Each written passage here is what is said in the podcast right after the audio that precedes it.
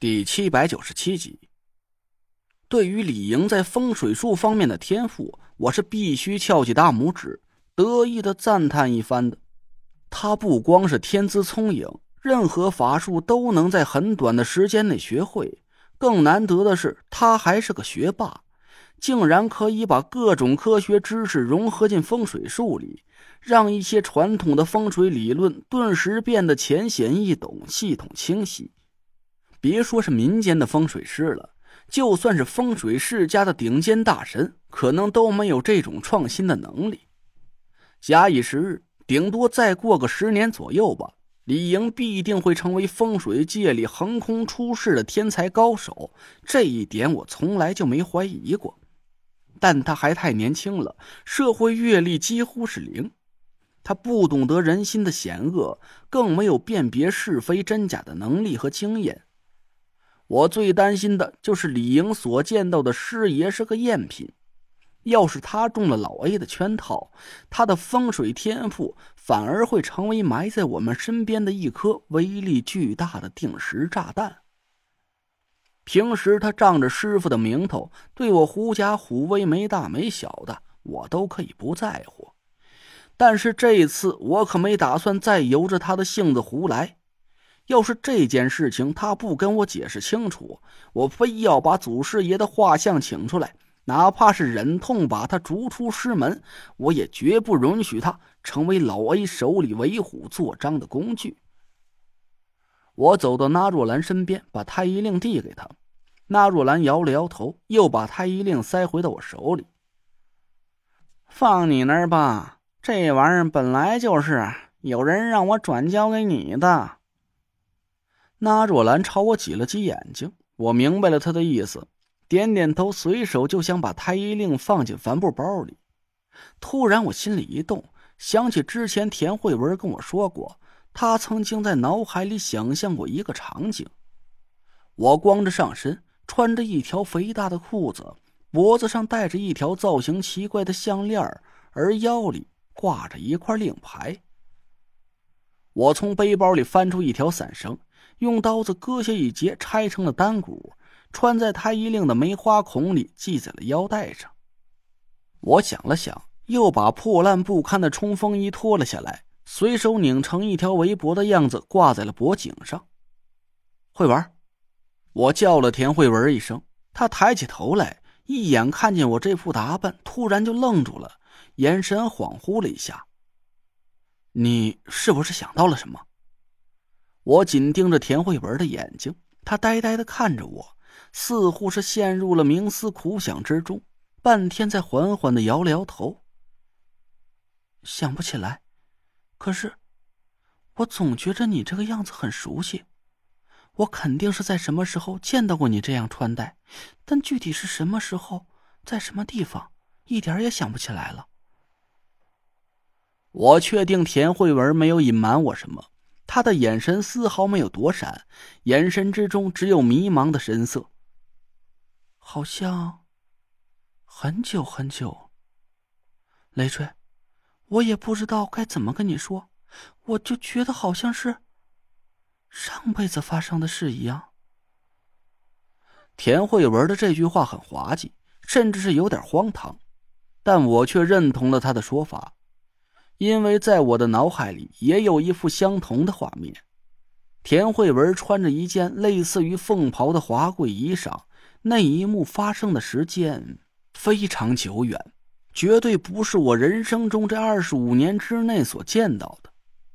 田慧文抱着头苦苦思索着，我见他的神色越来越痛苦，赶紧穿好了冲锋衣，挡住了腰间的太医令，朝他笑了笑。好了，先别想了，以后时间多着呢。等咱回家呀，慢慢寻思。田慧文的身体僵了一下，他抬头和我对视了一会儿，勉强挤出了一个笑容。嗯，好了，大家收拾一下东西。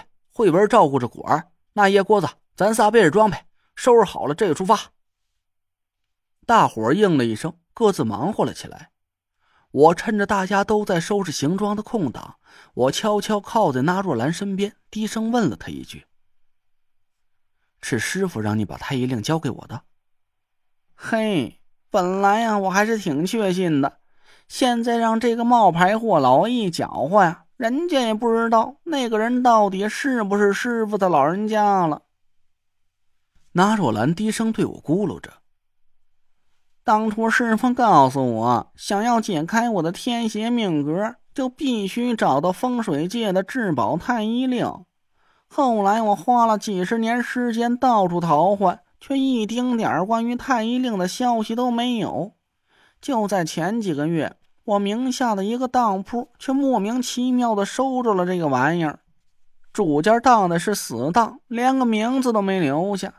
那时候我也没多想，还以为是老天爷终于开眼了，赏了人家一个活下来的机会。可现在仔细一琢磨。这东西出现的时间和空谷幽兰几乎是前后脚，估摸着又是老 A 给咱下的套吧。我皱着眉头想了一下，说：“之后那个人就一直给你传字条，让你用太医令去召集五魁门人配合你玩失踪。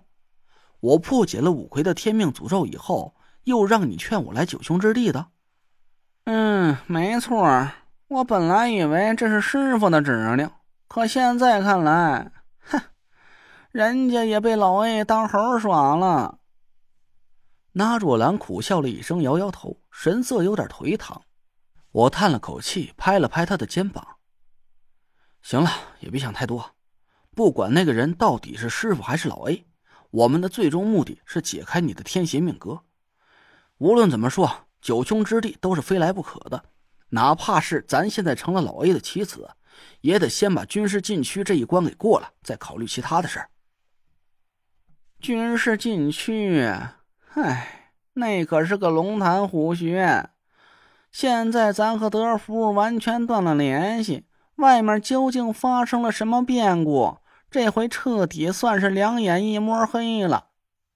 小累赘，不是人家说丧气话，这个坎儿。哼你那哥哥估摸着是过不去了。屁话！要是搁几个月以前，你敢相信我们能活着从九兄之地走出来？现在呢？九天尊还不是被咱揍了个遍吗？你给我精神着点你是什么人呢？师傅座下的首席大弟子，五魁魁首的师兄，还能让个老 A 给吓尿裤子了？出息！我强忍着心里的慌乱，安慰了纳若兰几句。她无奈的笑了笑，背起一个背包，径直走到了队伍的最前边。田慧文扶着唐果儿，紧跟在纳若兰身后。我留在队伍后面。郭永哲紧张兮兮的挥舞着狗腿子，护在了唐果儿的身侧。队伍缓缓前行，纳若兰的背影在斜照的阳光下显得有点凄凉。刚才我嘴上虽然说的很强硬，但一想到出口处有可能遇到各种凶险，我还是忍不住神经紧绷，连呼吸都有点失去了节奏。